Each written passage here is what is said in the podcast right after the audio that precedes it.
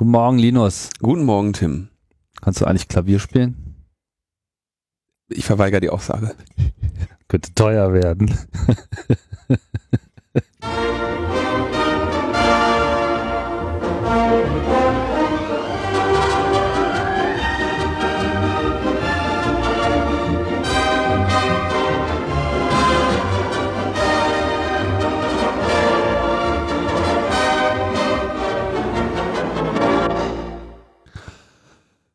ich mir so vorstelle, man muss so als armer Straßenmusikant da sich seine Brötchen verdienen, könnte schwierig werden. Ne? Aber dazu kommen wir dann später, oder? Dazu kommen wir später. Ich, Ja. ich muss erst noch zwei Sachen loswerden. ja. Wir sind ja, also ich bin ein bisschen müde heute, ein bisschen, komm, komm nur langsam hinterher. Tim, ich genau, und ich nutze die Gunst der Stunde, um äh, meinen ähm, äh, Republika-Vortrag noch einmal zu bewerben. Ah ja, mach mal. Ähm, Hatten wir letztes Mal noch nicht getan. du hast mich abgebrochen. Ich wollte den bewerben du hast gesagt, wir sollen bitte beim Thema bleiben. Ja, das war wichtig. ja, du, äh, das war ja in der letzten Folge ja ohnehin wichtig, dass wir beim Thema bleiben. Die ist aber äh, trotzdem äh, gut angekommen. Ich dachte ja, wir wären etwas wirr, aber ähm, der der Flatter, das Flatterometer ähm, Ah, das habe ich noch gar nicht überprüft. äh, bei der letzten Sendung ist, ist zufrieden. Verstehe. Wir, äh, genau, mein Vortrag heißt äh, die Trolldrossel Erkenntnisse der empirischen Trollforschung, wobei der Name Trolldrossel erst äh, nachher dazu kam. Ja.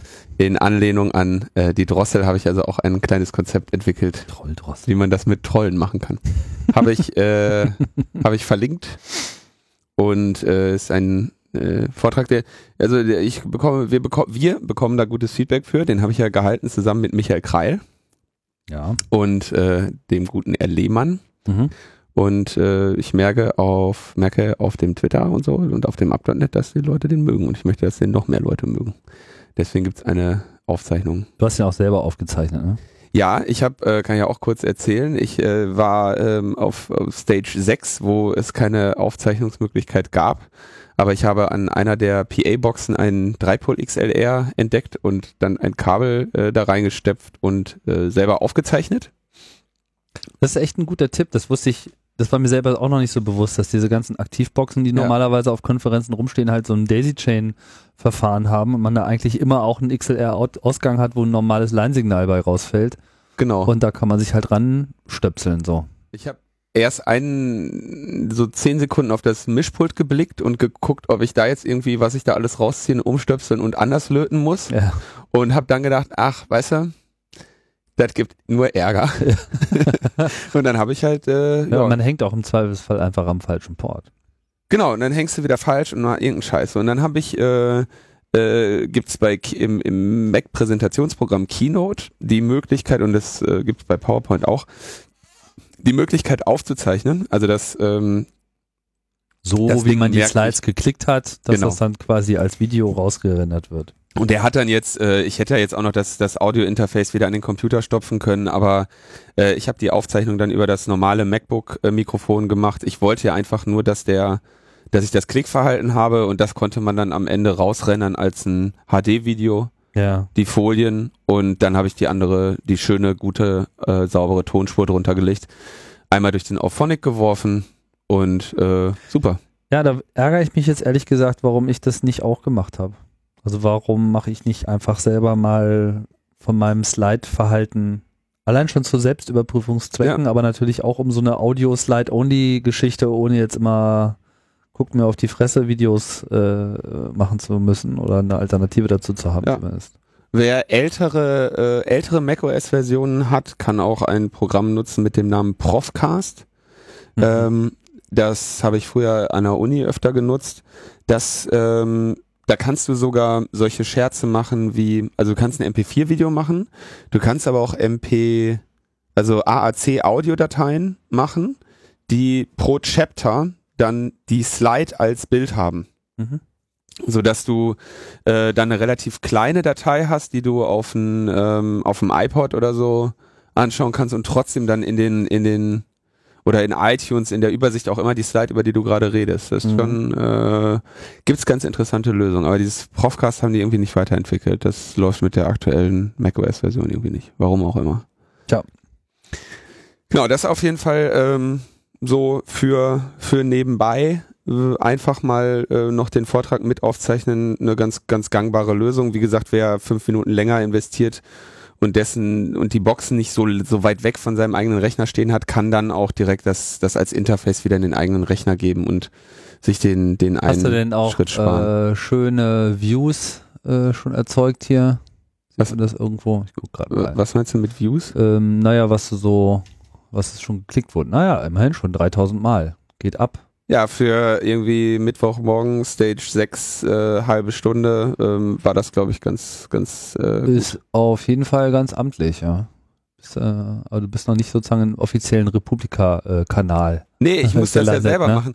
Der, ähm, der Michael hat ja noch irgendwie dann alles zusammengescrapt und ähm, hat, glaube ich, das, was der in, inoffiziell ist ja immer besser und Michael hat jetzt quasi die Selbstaufzeichnung auch noch direkt mit da reingekratzt. Also es gibt irgendwie auf GitHub oder so, müssen wir auch gleich nochmal verlinken von Michael irgendwie so eine Mhm. Sammlung.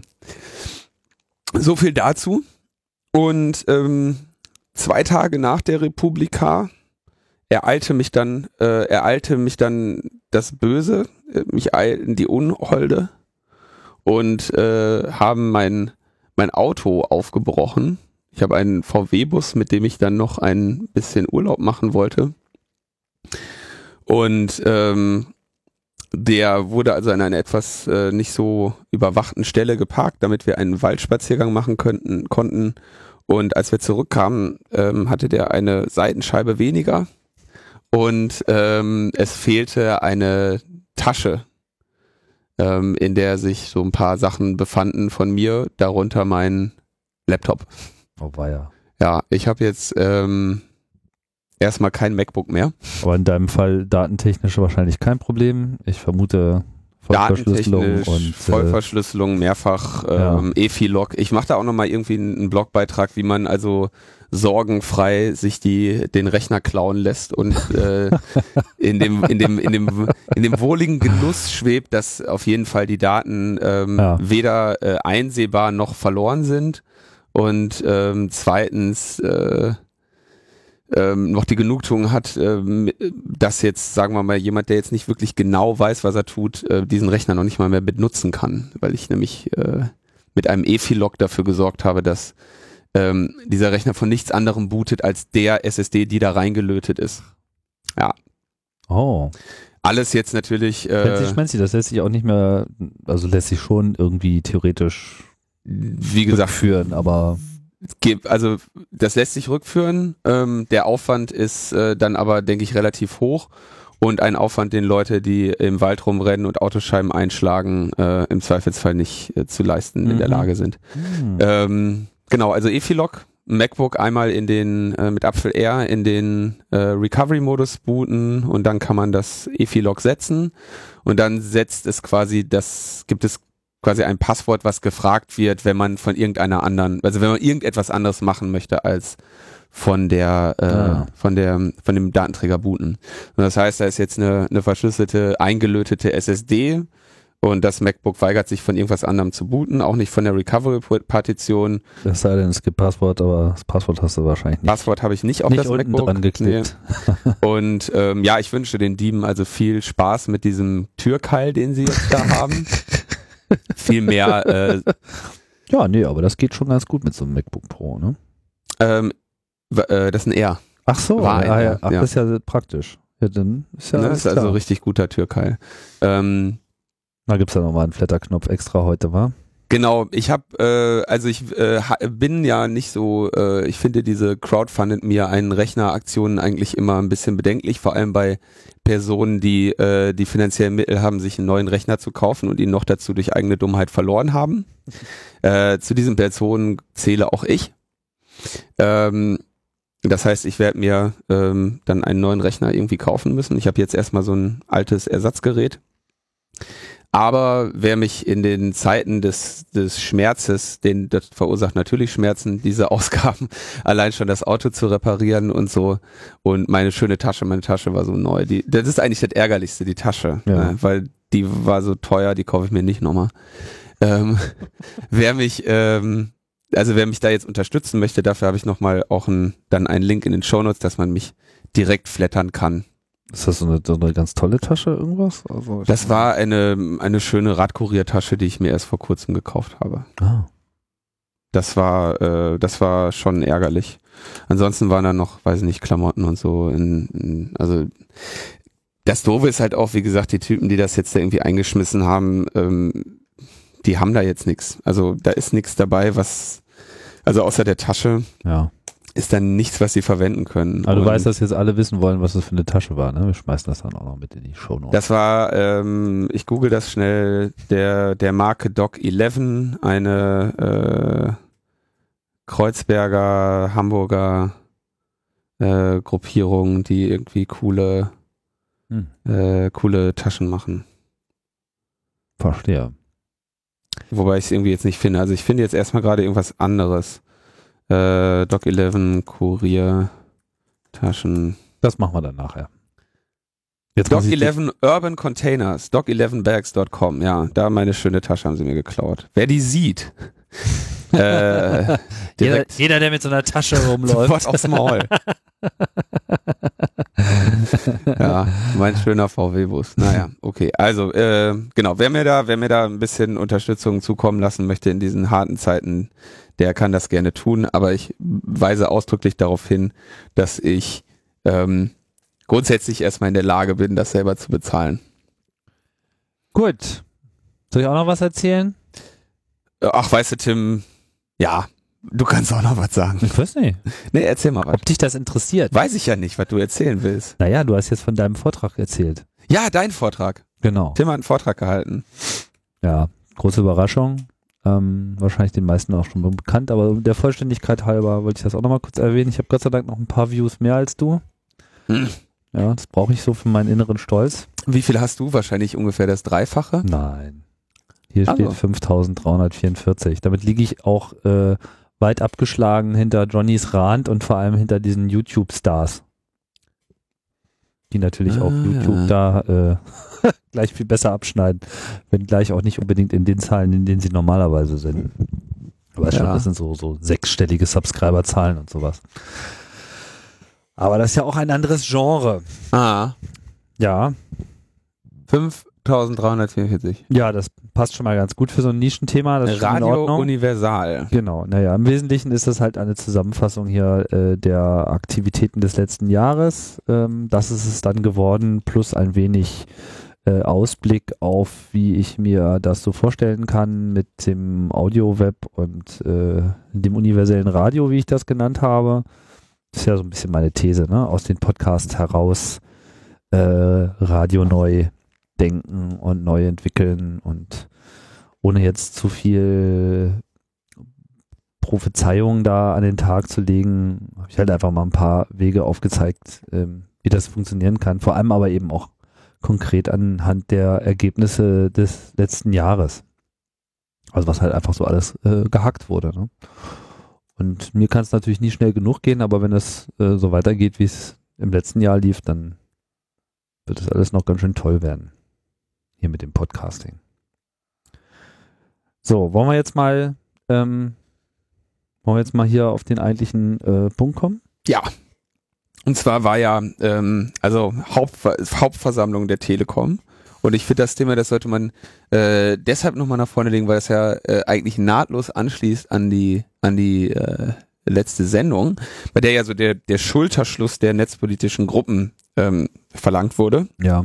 Ich habe dann noch am, am selben Abend, ähm, das war ja der letzte Tag der Republika, äh, den habe ich dann zum Anlass genommen, mal ein, ein, zwei Bierchen zu verköstigen und ähm, habe dann mit dem äh, Matthias Richel äh, gequatscht, wie denn eine Kampagne für Netzneutralität auszusehen hat gegen diese äh, Drosselgeschichten und so.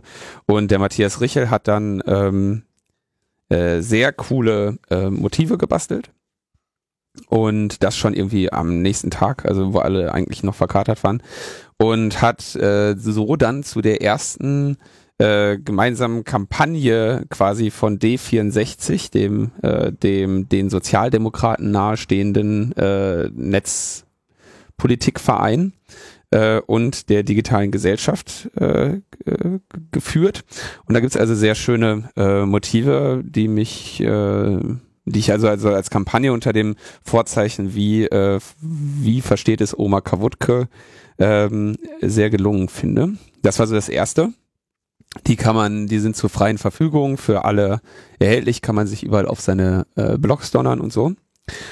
Und dann gab es äh, noch, hat sich eigentlich am gleichen Tag dann herauskristallisiert über Telefonate und Biere bei der Republika ähm, eine gemeinsame Aktion von CCC und äh, Digitale Gesellschaft, die dann nämlich bei der Hauptversammlung der Telekom stattgefunden hat.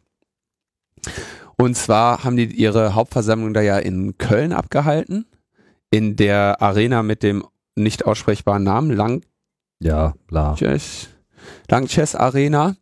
Und ähm, die hat ein Parkhaus und an diesem Parkhaus ist dann so ein großes äh, Werbedisplay, äh, auf dem dann stand Willkommen zur Hauptversammlung. Und über diesem Werbedisplay hing dann ein äh, knapp 15 mal 5 Meter großes Transparent von CCC, Digitale Gesellschaft, äh, wo da irgendwie drauf steht, so keine Drosselung rettet das Netz. Ähm, und das fand ich auch sehr schön. Ja, Das, das Hinweis äh, auf die echtes Netzkampagne von der digitalen Gesellschaft. Genau. Und natürlich hier den passenden Logos Club und DG. Auch das hat mich äh, sehr gefreut. Ähm, das äh, war eine, also das so endlich mal irgendwie so, wie es mir gefällt. So schön irgendwie Guerillamäßig da oben auf dem Dach klettern und ein 30 Kilo wiegt so ein Ding. Naja, Weil das irgendwie aus. das ist riesig. Das ne? ist, das ist ein größeres Teil, ja. Also es passt erstmal jetzt so nicht in eine Wohnung. Ähm, das finde ich eine finde ich eine coole Sache. Hat natürlich auch ähm, durchaus viel Geld gekostet. Da waren einige äh, Schweißtropfen auf diversen Stirnen, ähm, was die Bezahlung von diesem Teil angeht. Was äh, muss man denn da so investieren in so ein Plakat? Hast du da mal eine Größenordnung? Mm, Also sagen wir mal, das Ding hat so, wie das dann jetzt da hing, ungefähr zwei Blatt gekostet. Zwei was? 2000 Ja. Hat dieser Spaß ungefähr gekostet. Mhm. Ähm, oder? Moment. Ah. Ja, knapp, knapp um die 2000. Ähm, da ist jetzt natürlich noch nicht drin, dass äh, irgendwie ähm, äh, da Exklusive Installation sozusagen. exklusive Installation und ähm, vermutlich hätte man das natürlich, wenn man das jetzt nicht genau eine Woche vorher irgendwie angeleiert hätte, alles nochmal irgendwie sehr, weiß ich, wahrscheinlich 20, 30 Prozent, 40 Prozent billiger hinkriegen können. Klar, immer. Aber ähm, das ist ja auch, ähm, Es ist, wie es ist, aber ich meine, die Medienwirkung, die das äh, erzielt hat, die äh, ist das Geld allemal wert. genau. Und ähm, natürlich bei der Stelle dann der Hinweis, ähm, digitale Gesellschaft kann man gerne Geld spenden, dem CCC auch. ähm, Im Moment haben wir dann beim, beim Finanzvergleich festgestellt, dass digitale Gesellschaft das Geld noch ein bisschen nötiger hätte als Ja, der geringfügig, CCC. ja. geringfügig. ähm, aber auch der CCC hat da natürlich den sogar den äh, minimal größeren Anteil äh, dieser Kosten getragen. Und ähm, ja, auch das irgendwie eine Sache, was ich halt cool finde, ne? Irgendwie auf dem auf dem Republika Pausenhof so ungefähr äh, ein bisschen die Handys geschwungen, bisschen rumüberlegt und ähm, ich weiß jetzt nicht genau wie, nenn jetzt mal, keine Ahnung, kann man sich ja denken, dass das irgendwie höhere Leute des CCCs waren, die da irgendwie ihr okay gegeben haben. Ich will da jetzt die direkten Namen wahrscheinlich nicht unbedingt nennen, weil ich nicht genau weiß, ob die das wollen. Ja, ich schätze mal, dass äh, wenn es da um Geld gegangen ist, dann äh, dürfte da auch einfach der Vorstand involviert gewesen sein. Das sind ja die Momente, wo so ein Vorstand dann auch mal aktiv Der wird. Vorstand musste auf jeden Fall auch zustimmen. Traditionell äh, ist ja, sagen wir mal, der Club nicht unbedingt vorstandsgeführt, sondern der Vorstand ist da eher ein rechtliches äh, Notwendikum, was äh, immer dann aktiv wird, wenn es eben offiziell wird. Ne? Aber alles, was sich sozusagen äh, informell lösen lässt, das wird auch informell gelöst und das finde ich auch gut so. Genau, also die, Akt die Arbeit hier eindeutig größtenteils vom CCC in Köln Mhm. verrichtet und äh, dafür auch nochmal sehr großes Lob. Was ist denn jetzt auf der Hauptversammlung eigentlich selbst passiert? Haben da eigentlich dann tatsächlich Leute gesprochen, die Also es gab dann irgendwie auch ähm, dort vor Ort bei der, bei der ähm, Hauptversammlung ähm, die an, äh, also die, Moment, ich suche das mal ganz kurz raus. Also da kam das Thema natürlich auch zur Sprache. Ja. Entscheidend war äh, allerdings auch, dass die, also der, der, der größere Teil spielte sich dann außen ab. Also die Aktion, zu der ja äh, Konstanze und ich äh, aufgerufen haben, ähm, seine, äh, seine Rede, sein Stimmrecht da irgendwie an äh, CCC und digitale Gesellschaft ähm, zu vermachen. Das haben auch viele Leute gemacht. Das waren dann auch Leute drin von uns. Ja. Aber äh, man konnte da so kurzfristig nicht äh, großartig äh, die Bühne betreten, da natürlich so eine Hauptversammlung äh, sich also die sind ja einfach geprobt da drin, sich gegen unliebsame Störenfriede äh, zur Wehr zu setzen. Und die haben natürlich für ihre Hauptversammlung entsprechende Tagesordnungen und so, die verhindern, dass da irgendwelche äh, unliebsamen äh, Wortbeiträge an äh, entscheidenden Stellen äh, gemacht werden. Ne? Das ist ja hauptsächlich eine eine äh, Selbstbeweihräucherung, so eine Hauptversammlung und die wissen ja, dass dann da irgendwelche kritischen Aktionäre und und Leute, die irgendwie mit ihren Telekom-Aktien sich verzockt haben, wie der Uli Hoeneß oder so, dann da irgendwie auftreten und irgendwie, ähm, wenn man Pech hat, nackt über die, über die Bühne flitzen. Ach, Uli so. Hoeneß wollte auch reden. So ist, nee, Uli, Uli Hoeneß hat, äh, aber es gab irgendwie. Hat eingesehen, dass es besser ist zu schweigen. Also von unserem Mann vor Ort wird berichtet, äh, auch ohne eigene Wortmeldung war Drosselcom das Thema der Hauptversammlung. Der mhm. Kern Netzneutralität wurde wenig erfasst. Es ging immer fast ausschließlich um die Bremse und die Darstellung von Obermann, äh, dass es René Obermann, dem äh, CEO, dass es weiterhin echte Flatrates geben würde und damit ja die Diskussion bitte zu Ende sei. Also es gab, es gab Thema, so, gab äh, dann aber auch Wortbeiträge, die irgendwie so Schützenhilfe waren. Das heißt, die haben natürlich dafür gesorgt, dass dann irgendwie ähm, dass sich Leute meldeten und dann irgendwie so den die PR äh, einfach nochmal vorgelesen haben pro dieser mhm. Drosselpläne. Pläne. Also das hat die, das hat in jeder Form diese ähm, diese Hauptversammlung natürlich dominiert. Ja. Ähm, ich meine mich auch erinnern zu können, ich habe bloß keine Quelle parat, aber das äh, fiel irgendwo so, dass die Telekom also in irgendeinem Artikel fiel das an der Seite, dass sie, dass sie jetzt wohl meinen, dass eben die eigentliche Flatrate, also der unbegrenzte Zugang dann wiederum durch Zuzahlung von 10 oder 20 Euro äh, im Monat zu erzielen sei. Das jetzt mal als mhm. ganz äh, unabgesicherte Information. Aber das ist ja am Ende nicht unbedingt das eigentliche Problem, sondern das eigentliche Problem ist ja, dass die Drossel, die dann eben für die meisten Leute gilt, quasi der Vorwand ist, um äh, Diensteanbietern ja. einen bevorzugten Zugang zu verkaufen und damit eben diese zwei Klassen äh, zu etablieren. Und ich denke, da muss die Diskussion auch nochmal äh, mehr hingeführt werden auf diesen Aspekt. Ja. Ähm, es gab da natürlich auch die Demo vor Ort. Das Wetter in Köln war eher so mittelmäßig. Das hat geschifft wie blöde, oder? Ja, da waren, glaube ich, nur äh, irgendwie 200 Leute ungefähr. Ähm, aber die Demo vor Ort gab es auch und es gab, das fand ich nämlich auch cool, also ich bin ja wirklich sagen, also die Hausaufgaben haben wir gemacht. Ähm, die Online-Demo, ja, von äh, realisiert von äh, äh, Sebastian Vollenhals von Open Data City, der das äh, nach einer, nach einem Denk an, nach einer, was weiß ich, Anstoßfrage, Bitte von ähm, digitale Gesellschaft dann gebastelt hat, beziehungsweise in dem Fall dann hilf-telekom.de. In dem Fall dann, äh, glaube ich, war das ich, der ihn da äh, angestupst hat. Ähm, und zwar ist das also die Online-Demo nicht im Sinne einer, äh, einer äh, so schönen äh, DDoS-Attacke, sondern eine, äh, eine modifizierte Seite, wo dann unten über der Telekom-Seite ein, eine Gruppe Menschen ist, die ähm, die demonstriert. Also ein, ein Overlay über die normale Webseite. Genau. Hm. Und man kann äh, dann auf Empör dich klicken und da äh, einen Spruch reinschreiben, der dann auch auf den Transparenten dieser kleinen Männchen äh, äh, dann steht. Sehr hübsch. Ähm, genau, realisiert von Open Data City, Sebastian Vollenhals, auch da eine echt coole Sache. Ja, ganz modern hier mit äh, Up.NET Share Button und so. Ja, der, der Junge kann das. Der ist. Ja, das heißt also, dieser, der, der, der, jetzt haben wir nirgendwo die Piraten dabei. Doch, die Piraten waren ja bei der äh, Demo in Köln. Die hatten ja, glaube ich, dazu sogar aufgerufen, diese Demo an, anlässlich der Hauptversammlung. Ich weiß nicht mehr genau, wer da jetzt so aufgerufen hat oder wer nicht. Ähm, und dann war das Ganze natürlich auch nochmal Thema im, also wie gesagt, so Hausaufgaben wurden gemacht, hier die ganzen Schulterschlüsse äh, wurde, wurden gemacht und wurden gesucht und ähm, das, da hat also, da sieht man, das war auf jeden Fall äh, Republika-Wirkung, ja, das, was da alles dann noch so schnell passiert ist und mhm. wer da mit wem alles gequatscht hat.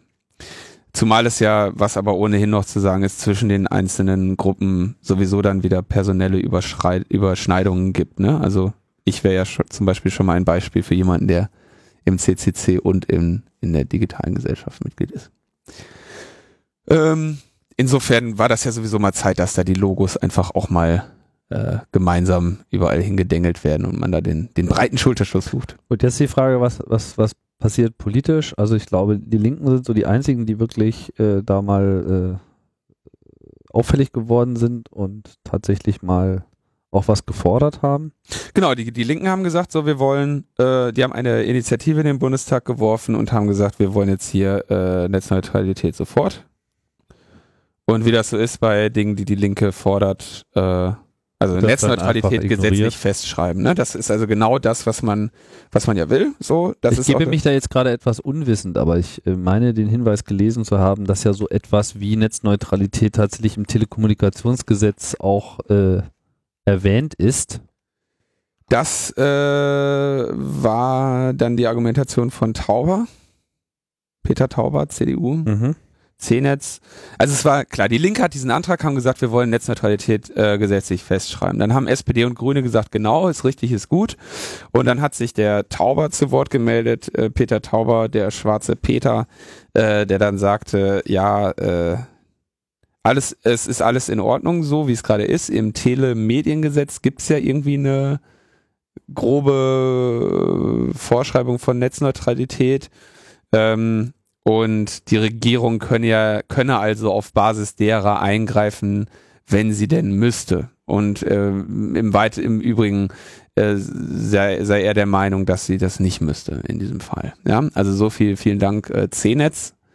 Ähm, ja, ähm, man könnte ja einschreiten, wenn man wollte, man will bloß leider nicht. Mm, ja, und äh, ähnliches sagte dann die FDP, ähm, dass der, der vorhandene, die vorhandene Gesetzeslage reiche aus. Ja, wie gesagt, FDP und äh, CDU sind ja dann die Freunde, die sagen, das regelt der Markt. Ja, also nichts nichts Überraschendes an der Stelle diese Positionen waren bekannt, das war auch äh, so zu erwarten. Und wenn ich das richtig verstanden habe, wurde dieser ganze äh, Fu ohnehin nur irgendwie zu Protokoll gegeben, oder? Ja, ich weiß nicht, also ich schaue hier gerade mal das Telemediengesetz, Fassung vom 2007, das ist wohl die letzte, ne?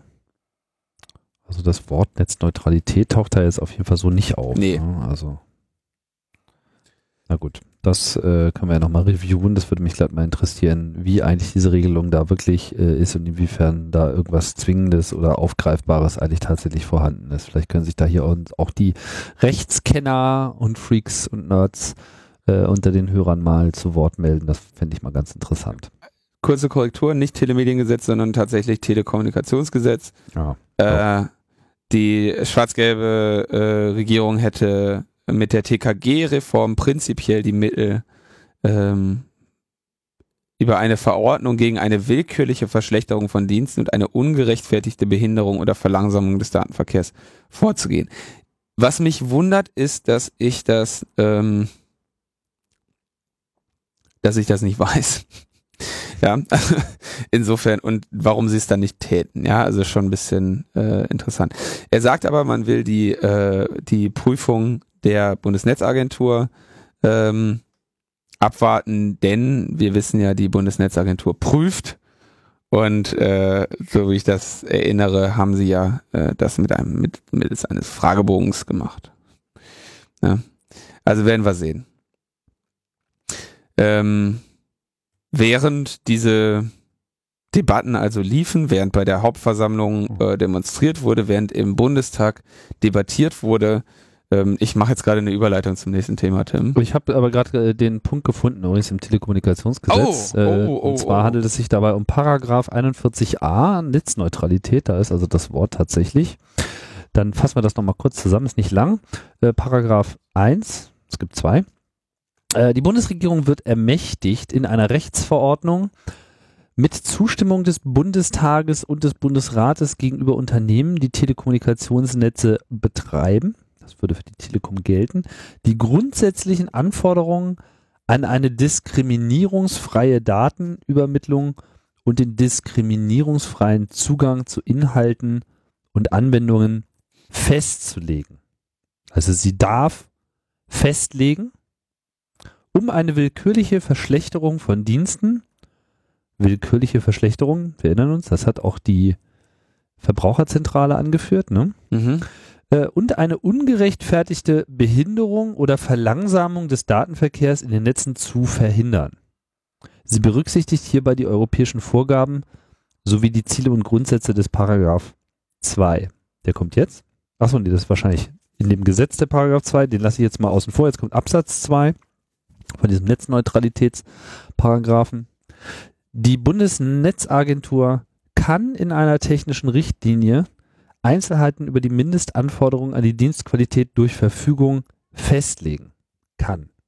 Bevor die Mindestanforderungen festgelegt werden, sind die Gründe für ein Tätigwerden, die geplanten Anforderungen und die vorgeschlagene Vorgehensweise zusammenfassend darzustellen.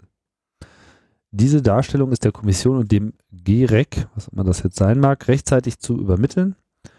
Den Kommentaren und Empfehlungen äh, oder Empfehlungen der Kommission ist bei Festlegung der Anordnung weitgehend, weitestgehend Rechnung zu tragen. Mit anderen Worten, hier steht drin, die Bundesregierung darf gegen Unternehmen vorgehen, wenn denn was wäre, und die Bundesnetzagentur kann eine technische Richtlinie ent, äh, erlassen. Das ist sozusagen alles.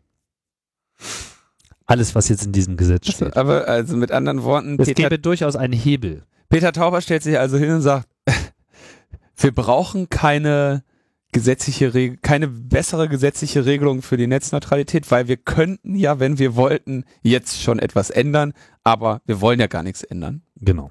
Geil, Peter Tauber, danke. Also was ungefähr, Entschuldigung, aber ungefähr sowas hätte ich ja auch, also sowas muss man ja auch von ihm erwarten. Wir verlinken das mal hier zur Mhm. weiteren äh, Diskussion. Aber das war mir Noch nicht bewusst. so Mir auch noch nicht wirklich bewusst, ja. Genau, mir auch nicht. Das ist ja manchmal auch ganz schön im Source Code nachzuschlagen, der Bundesrepublik Deutschland. Peter Tauber, danke. Peter Tauber, hat, haben wir was gelernt. haben wir wieder einen neuen Taschenspielertrick gelernt. Ähm, genau, also während aber, ich versuche mich nochmal mit der Überleitung, Ja, mach mal. während also ähm, da äh, äh, die Transparente von den Kletterern äh, rausgerissen werden und natürlich auch wieder von der Telekom dann abgerissen werden und so weiter, ähm, entscheidet die Telekom, ja, ach, hm, Netzausbau und so, ah, auf dem Land lohnt sich das ja nicht unbedingt. Ähm, vielleicht äh, lassen wir es einfach mal sein. Und sie prüfen die Abkehr vom Festnetz für bestimmte Neubaugebiete.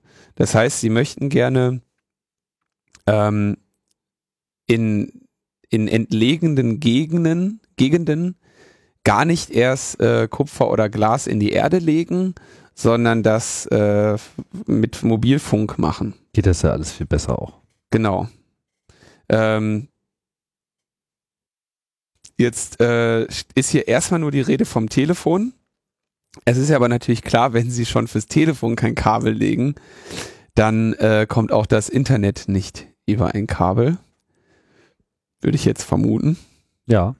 Und ähm, Das heißt, dass wenn du DSL haben willst, dass du dann erstmal die Anschlussgebühr bezahlen musst, also die Erschließungsgebühr. Wenn du die nicht sowieso schon, nee, die mal als Bauherr, also wenn du jetzt selber baust und Siedlungen und so weiter, dann musst du die wahrscheinlich eh entrichten. Also müsstest du.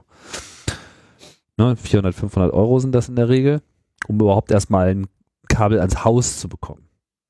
Als Mieter ist das ja was anderes, ne? Also war der Eigentümer des Gebäudes der, oder Bauherr wenn das gerade noch gebaut wird, muss ja sich dann überhaupt erstmal mit der Telekom. Also da werden ja ohnehin Gelder für bezahlt.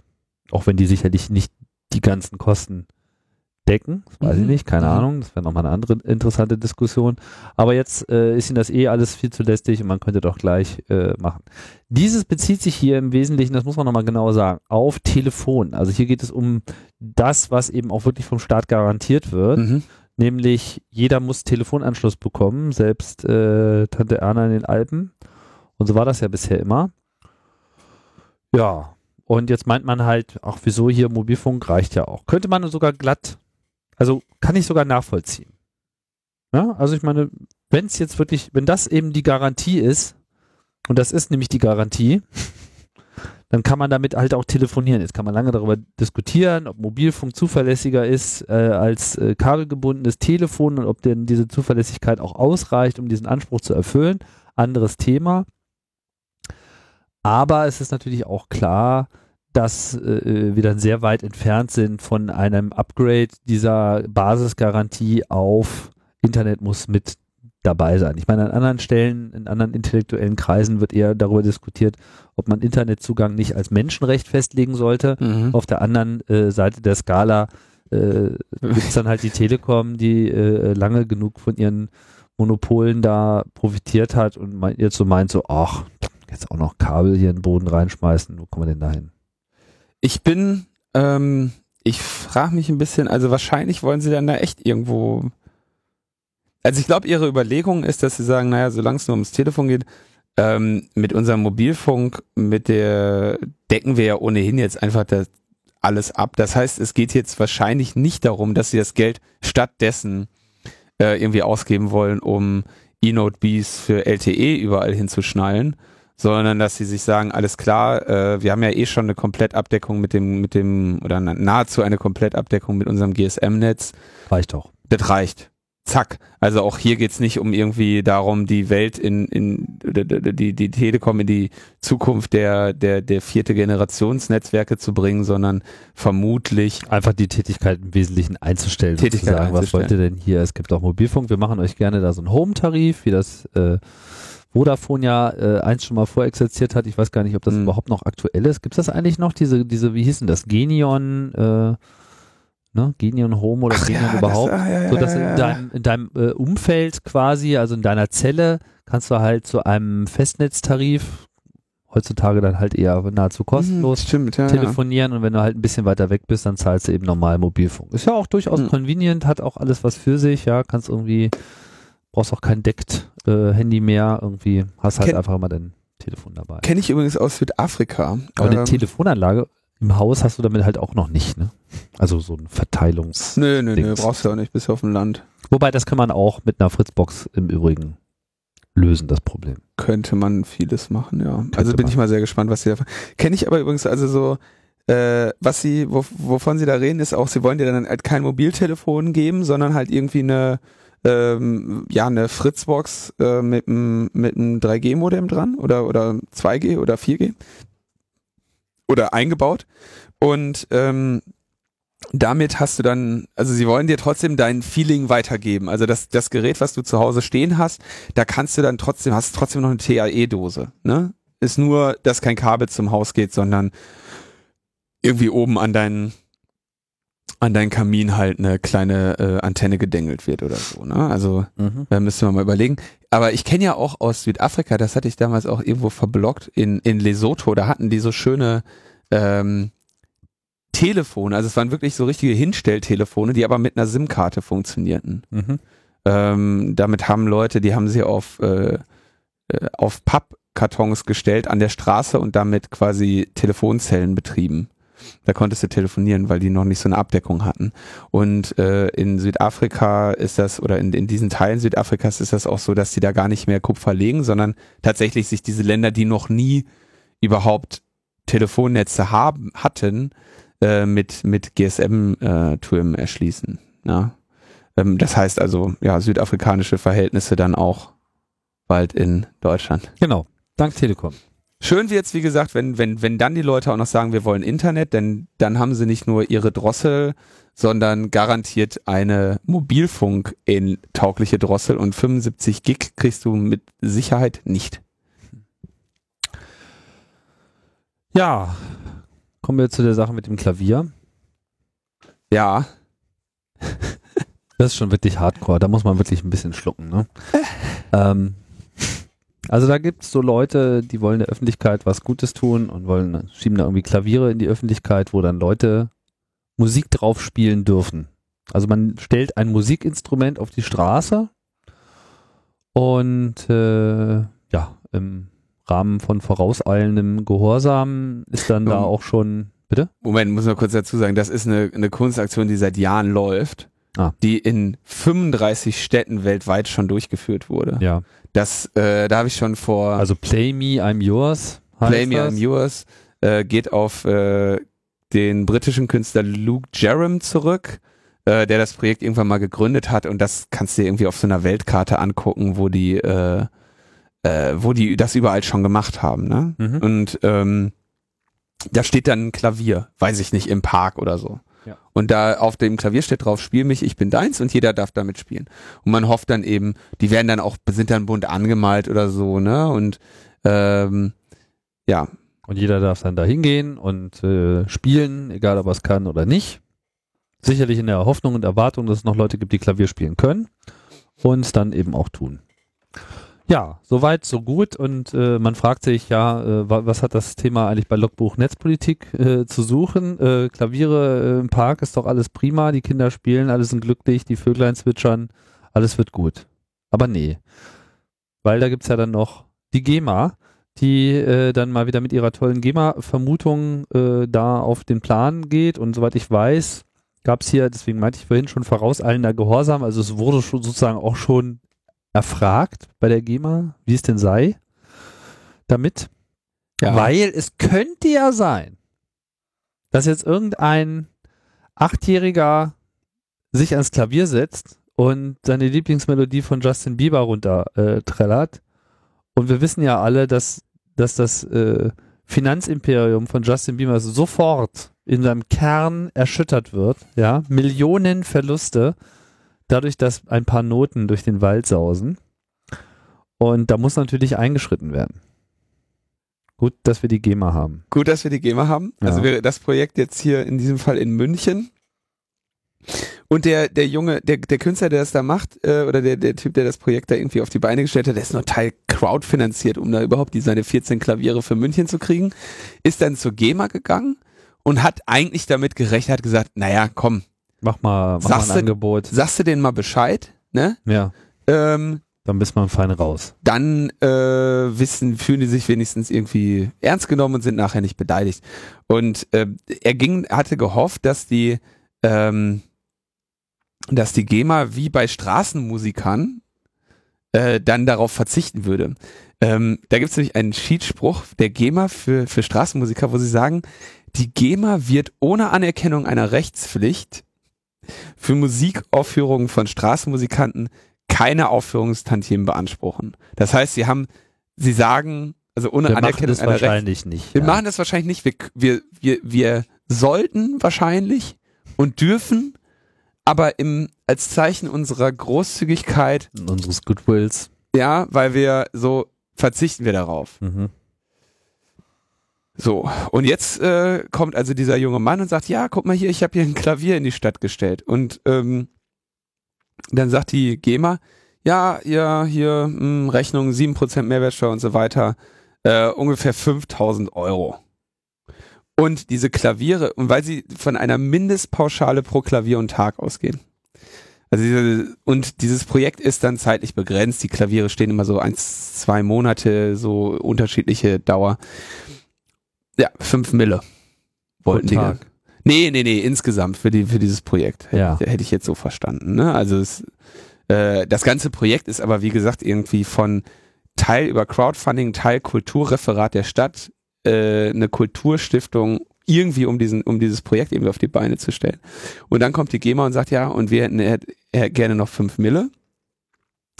Und dann äh, sagt der, äh, musste er mit der GEMA reden und sagen, naja, ähm, könnt ihr vielleicht auch berücksichtigen, es gibt ja Regentage. Wo nicht so viel gespielt wird. Wo nicht so viel gespielt wird. Vielleicht können wir uns ja irgendwie, vielleicht können wir uns beim deutschen Wetterdienst ausrechnen lassen, wie viele Male das regnen wird in der Zeit und deshalb könnt ihr mir vielleicht preislich ein bisschen entgegenkommen, damit wir dieses Projekt machen können. Und außerdem hat die GEMA dann wohl, äh, wohlwollend äh, zur Kenntnis genommen, dass das Kulturreferat der Stadt an dem Projekt beteiligt ist und hat dann äh, die Summe äh, gemindert, weil nämlich die Stadt sowieso schon eine GEMA-Pauschale zahlt. Das heißt, die, die GEMA hat anerkannt, dass sie eine GEMA-Pauschale zahlt, die Stadt, und deshalb kann man ja so ein bisschen weniger dafür nehmen, dass sie ein Klavier in eine Stadt stellen. Aber nicht es einfach mal sein lassen, da Kohle zu nehmen. Nee. Ungefähr, also was man hier so rauszieht, ungefähr zweieinhalbtausend Euro. Ähm, etwas weniger als halb so teuer, also zwei, zweieinhalbtausend Euro äh, äh, hat die GEMA sich dann da großzügigerweise äh, runter, runterhandeln lassen. Und äh, ja. Was soll man dazu noch sagen? Also ja, das ist einfach mal nur wieder ein schönes Beispiel, dass hier einfach das System nicht funktioniert. Und ich hoffe äh, inständig, dass wir da bald eine Alternative Anstand, äh, am Start haben, damit einfach auch dieser Automatismus wegfällt und dass es da eben auch die Möglichkeit gibt, mit anderen äh, Einigungen zu erzielen für solche Fälle. Also es, und andere. Es ist einfach ein, es ist einfach nur noch ein Witz. Zumal, also was, was, was passiert an so einem Klavier? Natürlich kann das gut sein, dass da mal ein Pianist vorbeikommt und sagt, boah, das ist aber toll. Ne? Äh, da kann ich mal schön zehn Minuten ein Stück spielen und vielleicht sind Leute dabei und applaudieren. In Frankreich äh, habe ich das öfter mal gesehen. Da standen auch solche Klaviere rum, irgendwie in, in Einkaufszentren oder so. Ne? Ja. Und dann kommt halt jemand vorbei, legt seine, seine äh, Taschen ab und spielt ein Stück. Fünf bis zehn Minuten. Und ähm, der konnte das halt auch, ne? Und dann, das ist dann so ein Moment, der. Ja, der, aber was wird da meistens dann gespielt? Klassische, Klassische Musik, die Musik uralt ist, ja. Chopin, tralala, da muss keinem mehr irgendwas vergütet werden. Das ist alles durch. Der Typ ist so lange tot, dass sogar die Copyright-Industrie da äh, es nicht geschafft hat, das so lange rauszuzögern. Ja. Und äh, da das in dem Moment ja auch keine Aufführung einer Aufnahme ist, werden da auch keine Rechte von irgendwelchen äh, Künstlern und Interpreten äh, verletzt, sondern es ist eine reine Kompositionsnummer, ja. Und davon auszugehen, dass wenn jetzt so ein Klavier da im öffentlichen Raum steht und wenn man sich an dieses Klavier stürzt, dass er den ganzen Tag äh, äh, Nena und Dieter Bohlen gespielt wird. Ich meine, geht's noch? Das ist einfach, das ist einfach weltfremd. Es ist, äh, also ich meine, ich glaube, man kann sich auf diese, also man kann sich doch wirklich, also da, da braucht man nicht mehr darauf hinzuweisen, dass das weltfremd ist. Das ist einfach nur noch, ähm, ja. nur noch asozial und auch wahrscheinlich bewusst. Ein Klavier, ein Klavier. GEMA, wir danken dir. So weiter. Wir hatten es ähm, auch in der letzten Sendung kurz erwähnt, dass es ja jetzt eine verfassungsschwer ver eine Verfassungsbeschwerde äh, gegen, gegen die, gegen die B-Standsdaten Auskunft gibt. ja, logopädische Experimente mit Logbuch Netzpolitik. Ähm, das ist äh, von, wie gesagt, angestrengt von, Kat, äh, von Patrick, Patrick Breyer, Breyer ne? und Katharina Nokun. Der neuen Geschäfts politischen Geschäftsführerin, politischen Geschäftsführerin der Bratenpartei der Bratenpartei, PolGF, wie das so schön heißt, im äh, Politsprech. Ja, die aber auch schon vorher äh, recht bekannt war, zumindest im Datenschutzsegment äh, und eben so zu diesem nördlichen Aktivismus-Zirkel gehört. Patrick Breyer selber ja eher äh, Schleswig-Holstein, wenn ich mich richtig erinnere. Und ähm, Katascha war auch die ähm, Spitzenkandidatin im Wahlkampf in Niedersachsen der Piraten und ist halt auch schon vor dem ganzen Piraten-Ding da bekannt gewesen. Wie auch immer, die Verfassungsbeschwerde hat jetzt schon stattgefunden. Ja, die gibt es jetzt und man kann da mitmachen. Ah, okay, also es wird. Ähm, da kann man also ein Vollmachtformular ausfüllen. Ähm, und das ist so ähnlich wie in der, ähm, wie das bei der VDS auch war. Dass man da also, wenn ich mich jetzt recht. Dass sich möglichst viele Leute anschließen. Damals waren es, glaube ich, über 30.000 oder so. Genau, man kann da mitmachen, das kostet nichts. Ähm, muss irgendwie Name, äh, Adresse und so weiter äh, angeben und äh, verschiedene Daten und so. Und dann ist man Teil dieser äh, Verfassungsbeschwerde. Mhm. Wie, aber man hat weder Gerichts- noch Anwaltskosten. Ne? Beziehungsweise, also es, es, theoretisch gibt es welche, aber äh, davon werden die äh, Teilnehmer äh, Wir sind. Verfassungsbeschwerde. so. Und äh, die Begründung haben sie, das ist interessant, kaum bist du dann da mit so einem, äh, also kaum begibst du dich in diese Region, ähm, musst du ja dann auch wirklich sinnvoll juristisch argumentieren und kannst nicht irgendwie sagen, so, nee, das ist einfach asoziale Scheiße, was ihr da macht. Ähm, und deswegen bezieht sich diese Verfassungsbeschwerde hauptsächlich darauf, dass es, äh, dass diese Abfrage nicht mehr auf Einzelfälle beschränkt ist, sondern eben so ein Grundding ist. Das ist so, so einmal verfassungsrechtlich bedenklich. Dann, dass es eine äh, elektronische Automati automatische Abfrage gibt und dass irgendwie ähm, äh, BKA und Zollkriminalamt Zugriffsmöglichkeiten bekommen haben, die äh, bisher noch durch das äh, Fernmeldegeheimnis äh, gedeckt und deshalb nicht gestattet sind. Ähm, das ist so deren zentrale Orgami- äh, Argumentation. Ähm, wenn man sich das dann auf juristisch durchliest, dann klingt es etwas äh, komplizierter. Ähm, Wie immer, wenn man Ja. sich was juristisch durchliest. Also genau, nicht, also es, es fehlt die verfassungsrechtlich gebotene abschließende Bestimmung, welche Vorschriften einen Zugriff auf Kommunikationsdaten erlauben sollen. Also in welchem, äh, im Rahmen welcher äh, Vorschriften dürfen sie da überhaupt drauf zugreifen und welcher Probleme. Dann, ähm, dass es eigentlich Vorgaben gibt, sowas auf Poliz irgendwie zu beschränken, äh, auf bestimmte Straftaten. Also, Entschuldigung, ich kann das, glaube ich, jetzt nicht alles äh, im Detail ähm, nochmal wiedergeben, weil es relativ komplizierte Sätze sind. Aber ähm, es, man sieht, also sie haben sich äh, sehr klare Gedanken darüber gemacht, gegen welche, ähm, gegen welche Gesetze und verfassungsrechtlichen Grundlagen man damit äh, mit dieser Bestandsdatenauskunft verstößt. Und ja, ich denke, dass das für jeden und jede von uns sinnvoll ist, sich daran zu beschweren und dass wir da hoffentlich, Daran zu beteiligen, Äh, Beschwerde. habe ich gesagt, Logopädische Experimente. Ich mit komm damit jetzt nicht- Hochnetzpolitik. Ja, es ist auch, dabei bist du müde. ja, ja, ich wundere mich auch. Ja, Nachhaltig. Aber ist okay. also mach da mit, draufklicken, irgendwie Name angeben und gib ihm. Und dann hoffen wir, dass wir das irgendwie genauso rocken wie die äh, Vorratsdatenspeicherung. Genau. So, aus der Abteilung Überwachung äh, leicht gemacht gibt es äh, eine schöne Feststellung von Heise Security, die ähm, mal so ein paar Tests gemacht haben. Ich weiß nicht mehr ganz genau, wie. Nee, es wu- wurde über einen Leser äh, gemeldet und dann haben sie es auch selber überprüft.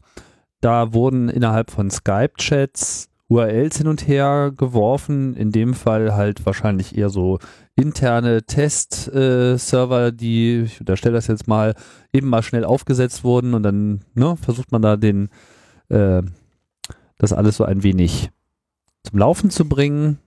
Man klickt da so gegenseitig ein wenig auf dem Webserver rum und schaut sich dann vielleicht auch mal die Logfiles an. Und da das nun mal eben so eine Webseite ist, die noch nicht so lange existiert, ist es natürlich sehr unwahrscheinlich, dass innerhalb eines bestimmten Zeitraums, also irgendwann kommt natürlich so ein vorbei. Adressscanner äh, vorbei und guckt mal, ah, da läuft ein Webserver und da klickt man mal drauf rum, das ist äh, klar. Nur in dem Fall war es eben so, dass äh, relativ schnell, ich glaube innerhalb eines Tages, äh, Webrequests auf diesen Webserver, der, dessen Adresse eben nur intern über so eine Skype-Verbindung mitgeteilt worden ist, äh, aus einem Netz von Microsoft kamen. Microsoft, muss man dazu sagen, wer es noch nicht mitbekommen hat, ist der Eigentümer von Skype. Die haben dieses für viel, viel, viel Geld gekauft. Und äh, offensichtlich ist es so, dass hier der Chatverkehr aktiv mitgelesen wird und nicht nur das, dass sogar URLs, die da hin und her gereicht werden, dann, tja, benutzt werden. Warum das so ist, das ist zum aktuellen Zeitpunkt unklar. unklar. Ja, man könnte jetzt Ihnen mal so zugute halten, dass es natürlich sowas ist wie, ja, wir wollen hier gucken, Phishing-Links und so weiter. Nur private Chats, äh, hallo, geht's noch? Interessanterweise, also sie haben es natürlich dann noch ein bisschen vereinfacht, also einfach ähm, so, nimmst halt einfach eine, eine lange Zufallszeichenkette und wirfst die in deinen Chat und um halt wirklich absolut die Wahrscheinlichkeit zu minimieren, dass irgendwo da noch ein Zufall mit drin, dass es, dass es irgendwie durch Zufall passiert, dass, dass, äh, dass Redmond da vorbeikommt. Das war immer so innerhalb von einigen Stunden. Interessanterweise macht dieser Server äh, aus Redmond nur so ein Head-Request. Also er macht nicht, also er sagt nicht get, so gib mir den kompletten Dokumenteninhalt, sondern er sagt, äh, er möchte nur den. Gibt's das wirklich? Genau, existiert das und dann kriegt man ähm, sowas, mit sowas kann man halt zum Beispiel überprüfen, ob der, ob man, ob die Datei noch die gleiche ist, die man gecached hat oder so. Also als äh, als Browser da, ähm, zur Minimierung von ähm, Genau. das heißt, die gucken nicht in die Inhalte, übernehmen aber selbst bei HTTPS äh, dann, wenn man in einem GET-Request irgendwie, also sowas wie Fragezeichen User gleich äh, und Passwort gleich äh, schickt, dann übernehmen sie das.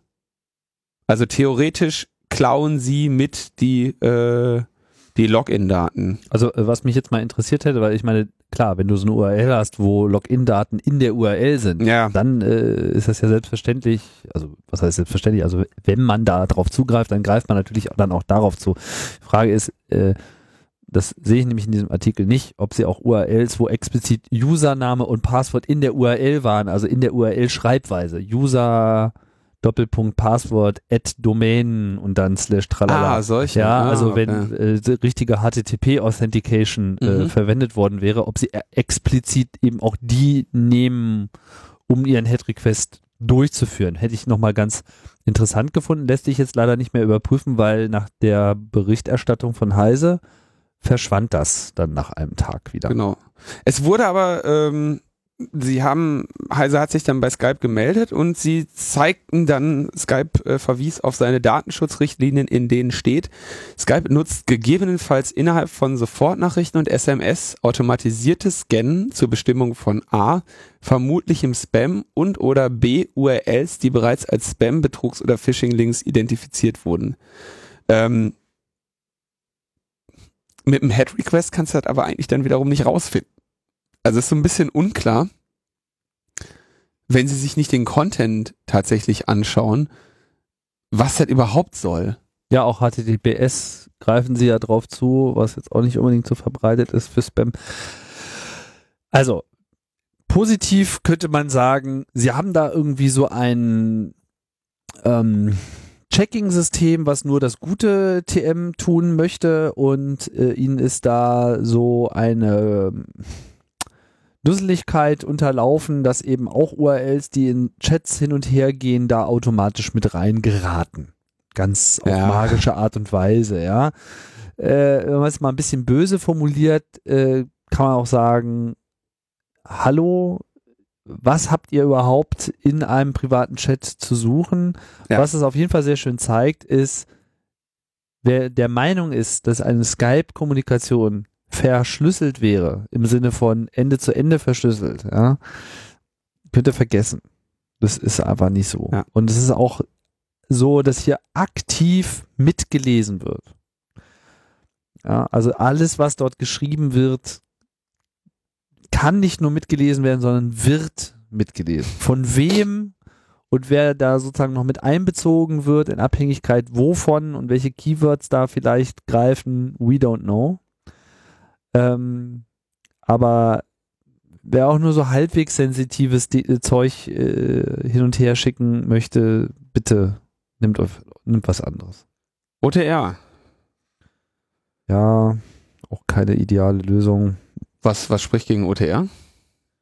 gegen OTR spricht. Zum Beispiel, dass es kaum verbreitet ist und dass du eigentlich immer wieder so Synchronisationsproblematiken hast. Das stimmt. Mehrere Clients und es ist einfach, es gibt da einige Ansätze, verschlüsselungstechnisch. Denkt euch was aus, mal gucken. So eine richtig geile Lösung habe ich auch noch nicht gesehen, aber mal gucken. Also gibt ja gibt viele Möglichkeiten. Ähm, irgendwie OTR ist eine, ist in gängige Clients auf, also auf den, den gängigen Java-Client für macOS auf jeden Fall mit drin. Ähm, bei Adium für Pidgin, äh, also die Linux-Version, äh, muss man sich das, glaube ich, im gängigen Debian und Ubuntus nochmal extra installieren. Ähm, ich würde einfach sagen. Oder GPG. Chattet einfach nichts Sensitives. Bang. Sprecht GPG. Nein, ihr müsst immer alles verschlüsseln. Immer alles Ende zu Ende verschlüsseln. Da, da halte ich es mit äh, Julio Sanchez. Ja, aber es ist halt einfach nicht realisierbar heutzutage, ohne weiteres. Ja, aber man müsste es und sollte es vielleicht tun, aber es ist halt nicht zumutbar derzeit. Es ist einfach schwierig, ja. Klar, auf deinem Computer kannst du da was installieren. Was machst du dann auf deinem iOS-Device? Ja, das ist äh, einfach nicht. Ja, so aber das ist, das, das finden, das würde ich ja nicht als Status quo akzeptieren wollen. Die Scheiße ist doch eigentlich, dass es, dass es, natürlich geht das ohne Probleme. Natürlich kannst du alles Ende zu Ende verschlüsseln. Du kannst E-Mails Ende zu Ende verschlüsseln, du kannst deine Kurznachrichten Ende zu Ende verschlüsseln. Aber in keiner scheiß Software ist das einfach mal mit dabei. Genau. Du musst immer Problem. irgendein Plugin haben. Und das kann doch inzwischen echt kein Zufall mehr sein. Tja. Also die Aussage, keine Software stimmt nicht so ganz. Es gibt welche, die behaupten das zumindest. Äh, ich kann jetzt keine Liste nennen, aber. Ja, wie gesagt, Adium hat es mit drin. Ähm, ja, gut, aber bestimmte auch Mail-Clients haben dann inzwischen S-MIME alle mit drin. Das hat sich außer als Standard durchgesetzt. Ähm, klar, da gibt es schon Lösungen. Aber das, das äh, Entscheidende wäre doch eigentlich, dass es immer und automatisch schon mit drin ist. Und da ist dann, finde ich, Adium mit äh, für Mac schon einfach die sinnvollste Variante, weil sie OTR einfach direkt mit installieren und machen. Ja. Das kommt am nächsten dem, kommt der, der, der, der, der, dem, dem idealen Zielraum am, am nächsten. Ja, wenn die Gegenseite das auch kann. Genau. Selbst wenn sie es kann, funktioniert es dann manchmal dann manchmal doch nicht ja. und so weiter. Also es ist äh, jetzt auch, glaube ich, nicht unbedingt jetzt hier unser Fokus. Gut. Ich denke, die Skype-Geschichte haben wir dann auch ausreichend behandelt, oder? Dann äh, schauen wir doch nochmal, was wir noch auf dem Programm haben. Gar nichts. Gar nichts. Das Spannende bei Skype ist ja noch, äh, noch dazu, dass ja ursprünglich man immer davon ausgegangen ist, dass Skype ja so, so schönes, äh, schönes Peer-to-Peer -Peer und so weiter macht, ne? Und dass sie, dass das ein, dass sie dezentral funktionieren würden und so, ne? Und das äh, erübrigt sich dann mit dieser, äh, zumindest bei den Kurznachrichten. Ja, das war eigentlich auch schon immer Mumpitz. Also äh, sagen wir mal so, es funktioniert an der Stelle Peer-to-Peer, -Peer, wo es eben Last vom Hauptnetzwerk nimmt. Ja, mit anderen Worten, in dem Moment, wo man Skype macht, arbeitet, arbeitet die eigene Ressource auch noch für andere mit. ähm, da hat man dann aber nichts von. Ja Linus, das war's, oder? Das äh, wär's dann wahrscheinlich für heute. Ja. Demnächst dann äh, wieder auch mal Gäste, heute mal ohne. Das ist eigentlich immer sehr belebend. Ähm, haben wir sonst noch irgendwas zu verkünden? Mir fällt jetzt eigentlich nichts mehr ein. Wir haben uns ja im Intro eigentlich schon leer geschossen. Ja, ich denke auch. Gut. Dann war's das. Ihr seid entlassen. Bis zum nächsten Mal. Ciao, ciao. Tschüss. Und bitte herein. Guten Tag. Was ist denn das? Das ist ein Klavier. Ein Geschenk von Bertha aus Panislawski. Schau mal, Opa. Das schöne Klavier. Ein Klavier, ein Klavier. Mutter, wir danken dir.